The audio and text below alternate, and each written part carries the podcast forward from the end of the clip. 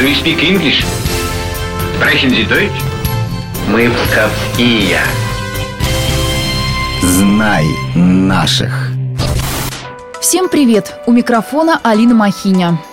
Совсем недавно верующие отметили День памяти псковского священника, который возглавил Русскую Православную Церковь в 1917 году, первым после восстановления патриаршества на Руси. Он был почетным гражданином Соединенных Штатов и духовным вождем всего русского народа. А спустя 60 с лишним лет после смерти его причислили к лику святых. Я говорю про патриарха Тихона. Будущий патриарх всея Руси появился на свет в селе Клин Торопецкого уезда. Ныне это Куницкий район. В семье сельского священника Иоанна Белавина в 1865 году родился сын Василий. Таким было мирское имя Тихона.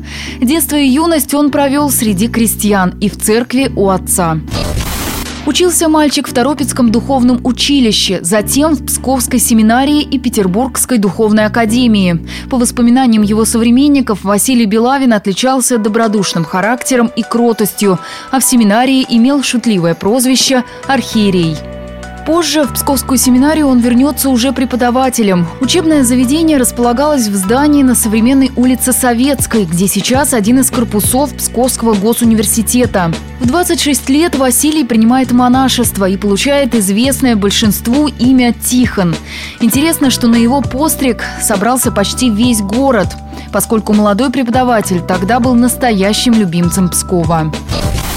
После Пскова служил ректором Казанской и Холмской духовной семинарии, потом в польской епархии, а в 1898 году назначен епископом Алиутским и Североамериканским.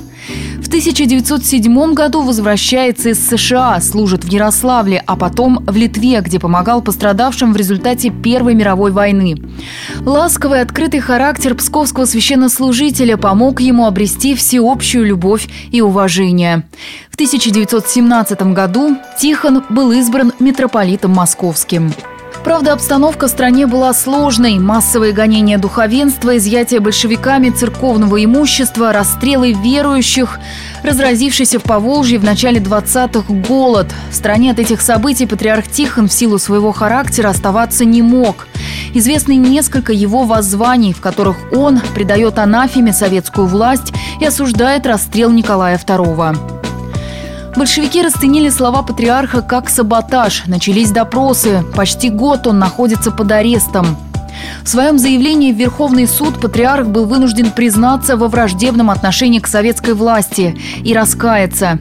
Заявление напечатали во всех газетах, однако верующий народ воспринял это как проделку руководства страны. Патриарх написал не для нас, а для большевиков – о роли святителя Тихона для православных в то время рассказал наместник Свято-Успенского Псково-Печерского монастыря архимандрит Тихон. Своим исключительно высоким нравственным и церковным авторитетом патриарх смог собрать воедино распыленные и обескровленные церковные силы. В период церковного безвремени его незапятнанное имя было светлым маяком, указывающим путь к истине православия.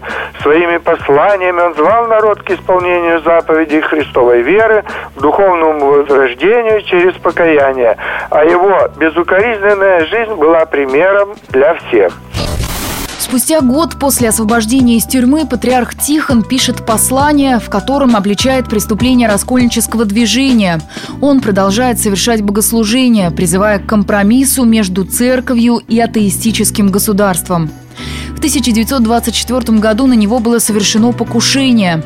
Это и другие потрясения, травля, непонимание со стороны священнослужителей сказались на здоровье Тихона. В 1925 году великого патриарха не стало. Похоронен он в Москве, в Донском монастыре. Пять лет назад при Псковском университете восстановили храм, в котором патриарх принял монашество.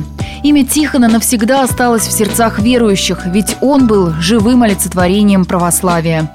Подсчитано, что за 7 лет своего патриаршества он отслужил 777 литургий и около 400 вечерних богослужений. Знай наших вместе с маяком.